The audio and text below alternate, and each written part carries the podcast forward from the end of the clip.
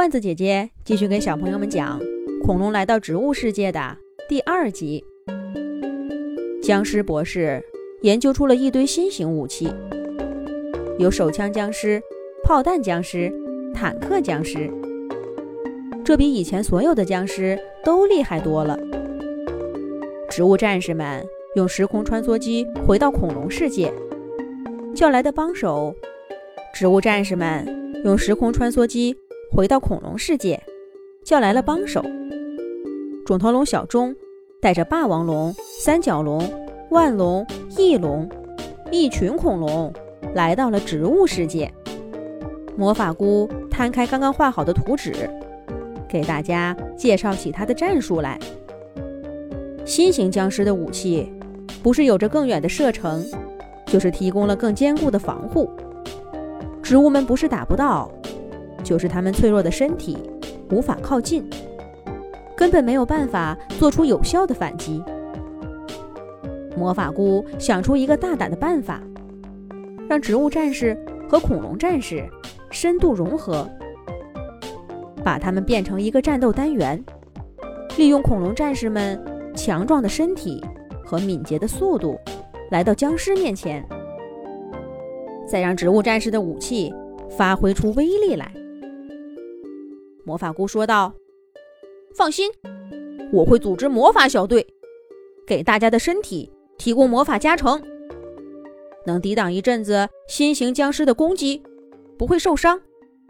但是速度一定要快，我们的魔法时间很有限。不好，僵尸小队已经出发了，先头部队很快就会来到我们植物村外。”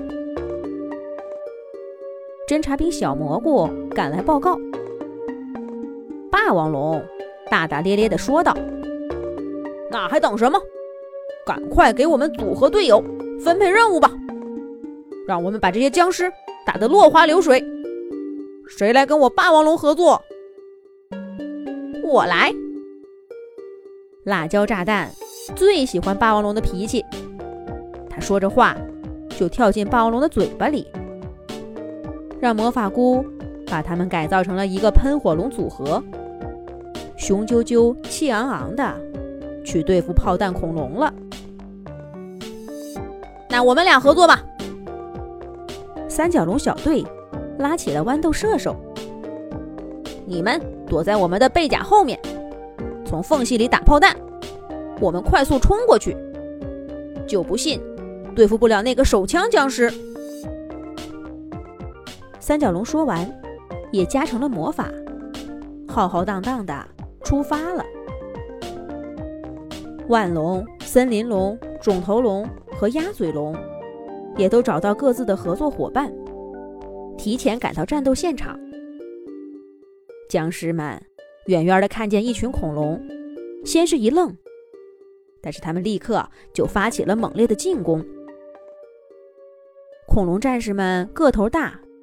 战斗力也一样的强悍，在魔法力的加成下，他们不顾枪林弹雨的威胁，勇往直前。植物们在恐龙朋友的掩护下，也发挥了最大的威力，打倒一大片僵尸。手枪僵尸就这样被三角龙和豌豆射手给打败了。他们没有停下来休息。又很快赶去支援霸王龙和辣椒炮弹的喷火龙组合。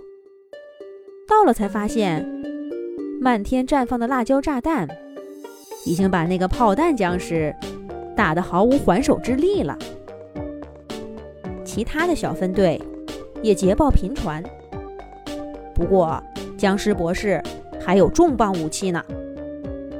轰隆轰隆，履带沉重的在地面上活动。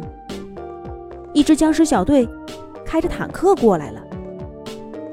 豌豆射手站在三角龙背上，大喊了一声：“各小队集合，一起对付坦克僵尸！”说是迟，那是快。所有的战士们都站在了坦克僵尸的对面，各种攻击层出不穷。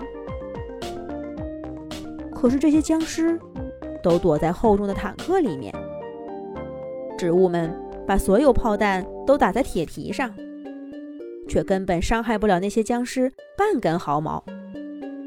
坦克僵尸眼看着就要开到植物村外面了，魔法菇也快撑不住了。再这样下去，恐龙们就要受伤了。我们来了，看我们的！就在这个时候，天空中出现一大群挥舞着翅膀的战士们，是翼龙投手小队到达战场了。这是魔法菇最后的秘密武器，他对南瓜投手进行了改造，让他们能够站在翼龙的翅膀上，飞在空中投射炮弹。只见一颗颗大南瓜从天而降，巨大的加速度让他们坐在坦克上就是一个大坑。坦克僵尸也终于撑不住了，纷纷停下坦克，从里面跳出来，落荒而逃。太棒了！植物战士和恐龙战士们再一次战胜了僵尸。这一回，他们成功保护的是植物村。在胜利的欢呼声中，小植物们带着恐龙朋友们游览了植物村，然后用时空穿梭机把恐龙们送回了家。也许不久以后，他们就又见面了。